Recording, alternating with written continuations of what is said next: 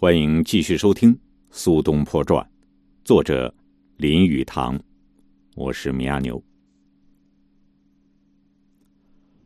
苏东坡仍然接受了新的任命。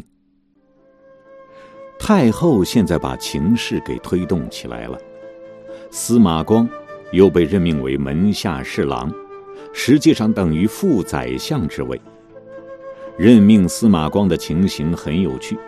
皇太后是派武装兵士把他从家中请出，一直护送到官衙里去的，所以用这种方法是唯恐他接到任命之后会延迟赴任，甚至会辞谢不就，也就是不得已而别开生面。苏东坡在六月到山东沿海去救新职。由青岛附近开始乘船绕山东半岛而行，十月十五日到达登州后五天，他又应召进京，全家开始行动起来。将近元丰八年十二月半，到达京都汴梁。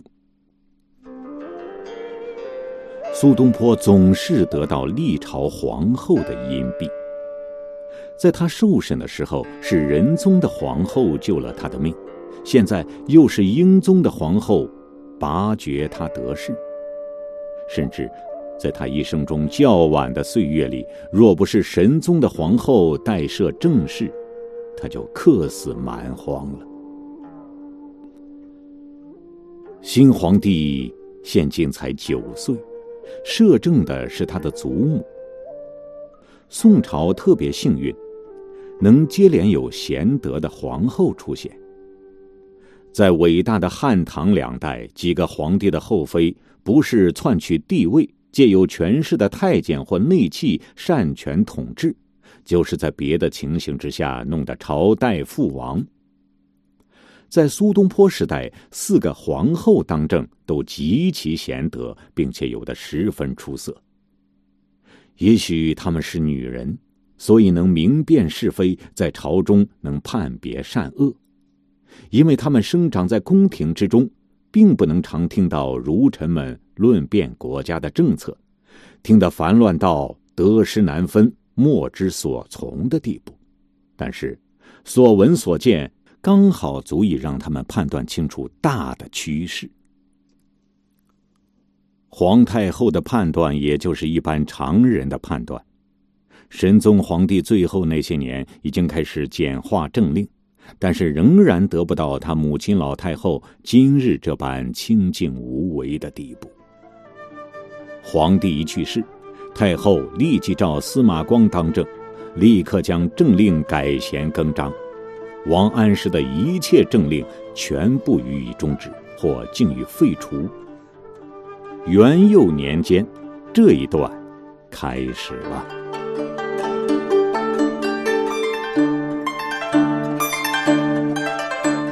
苏东坡现在极具得势，在他到达京都八个月之内，朝廷将他擢升三次。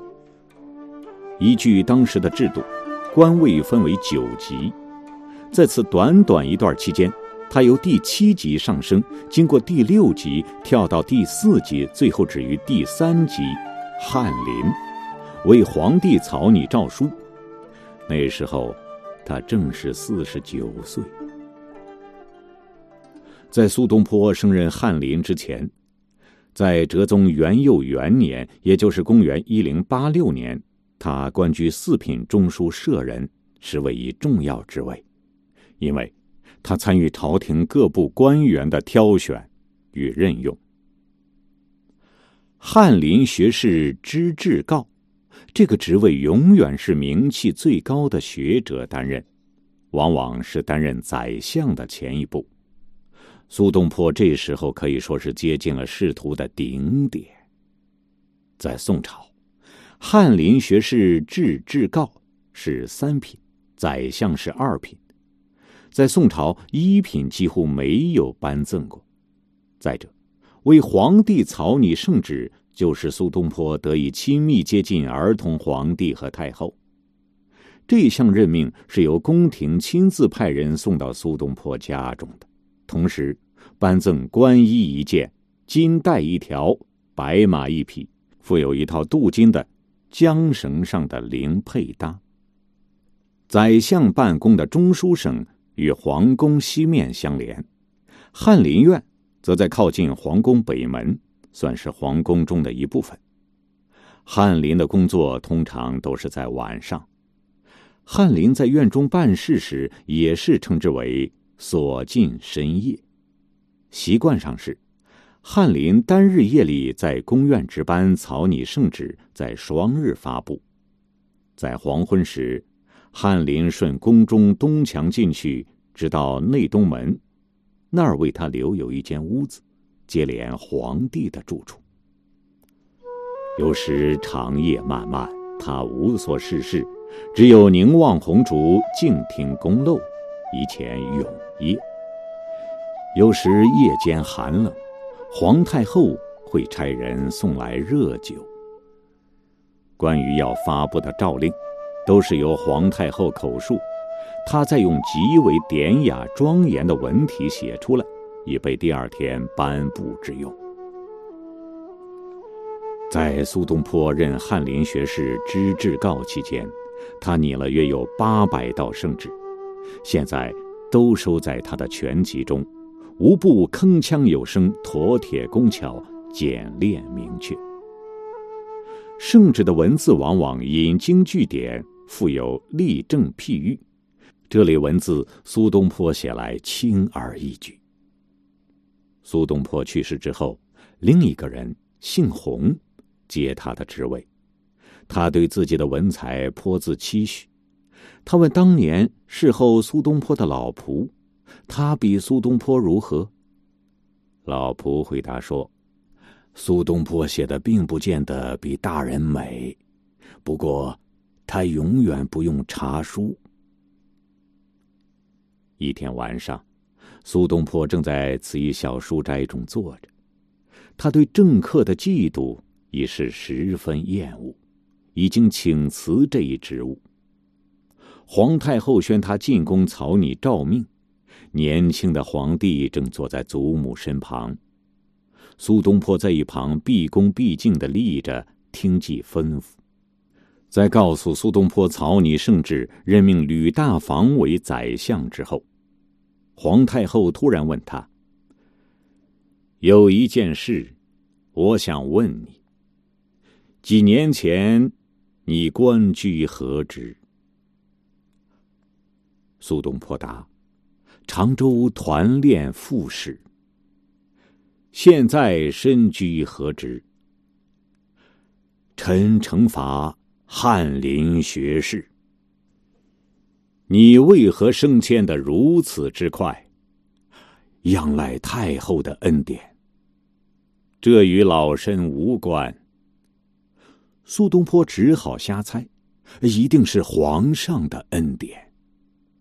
与皇上也无关。苏东坡又猜到，也许是有老臣推荐。太后说：“与他们也没有关系。”苏东坡立着呆了片刻，然后说：“臣虽不孝。”但从不运用关系求取官职。太后最后说：“这是我老早就想对你说的，这是神宗皇帝的遗诏。先王在世之时，每当用膳时举箸不下，臣仆们便知道是看你写的文字。他常说起你的天才。”常想用你，但不幸未及如愿，便崩逝了。提到先王，三个人不觉一齐落泪。太后于是赐苏东坡坐，赐茶叶一包，又对他说：“你要尽忠福报幼主，以报先王之恩遇呀。”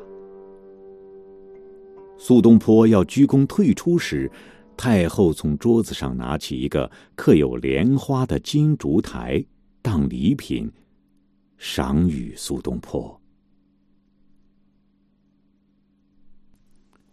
在苏东坡升任翰林学士后不久，司马光在哲宗元佑元年的九月逝世了。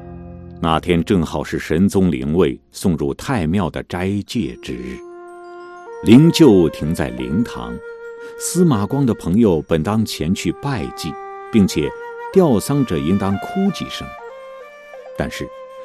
偏巧全体官员都要遵礼去斋戒，反倒没有时间去向去世的宰相吊祭。九月初六，依照古礼，在盛大肃穆、乐声悠扬的典礼中，将神宗的灵位安置在太庙里。朝廷举行大赦，罢朝三日，文武百官都参与大典。这时。一件有趣而重大的事情发生了。司马光的丧礼由理学大师程颢的弟弟程颐主办。这位理学家话往最轻里说，也不是个和蔼可亲的人。那副自命不凡的样子使苏东坡极为烦恼。这位理学家完全遵古礼来办这件丧事。当时死者的亲人要站在灵柩之侧，向灵前吊祭的客人还礼，这种风俗已经流行数百年了。但是程颐认为不合古礼，于是禁止司马光的儿子站在灵柩一旁还礼接待客人。他的理由是：孝子如果真孝，应当是悲痛的不能见客人才是。那天朝廷百官在太庙中的大典完毕之后。苏东坡正要带领翰林院及中书省同仁前往已故相国司马光府去吊祭，程颐也有事要去。他就向大家说：“这违背孔子在《论语》中的话，‘子于是日哭，则不歌’。因为那天早晨大家曾在太庙唱过歌，至少听过奏乐，怎么能够同一天还能去吊丧哭泣呢？”大家到了司马府门前，小丞想拦阻大家，于是众人争得面红耳赤。程颐说：“你们没有念过《论语》吗？子于是日哭，则不歌。”苏东坡立刻回答道：“《论语》上并没有说‘子于是日歌，则不哭’。”苏东坡十分气恼，不顾程颐的反对，率领大家进了门。每个人都站在灵柩前面行礼，在离去之前，都依照习俗用袖子擦眼泪。苏东坡一看司马光的儿子没有出来接待客人，问过别人，才知道是程颐禁止了，说：“与古无证，书上没有这么写。”于是苏东坡在全体官员之前说道：“宜川可谓糟糠毕礼，叔孙通。”大家哄堂大笑，程颐满面通红。这句评语极为恰当，可谓一针见血，如木三分。不论程颐或苏东坡自己，对这句挖苦话都是毕生难忘，谁也不愿意一生背着这个标签儿。在苏东坡和二程这一派之间，这里仇恨的种子算是播下了。不久，他们看见皇帝和太后的龙车凤辇来了，都是烛红的轮子，他们是来吊唁故相国的，并在灵前哭泣，以尽君臣之礼。司马光之丧是国家赋予大臣当得的最高荣耀。他在棺木中的遗体上都盖以水银龙脑，是皇家的赏赐。皇家又赐白银三千两，绸缎四千匹，又派宫廷官员二人护卫灵柩还乡，家中十人被赐予了官职。苏东坡接下来的仕途会如何呢？欢迎您下期继续收听《苏东坡传》。作者林语堂，我是米阿牛，再会。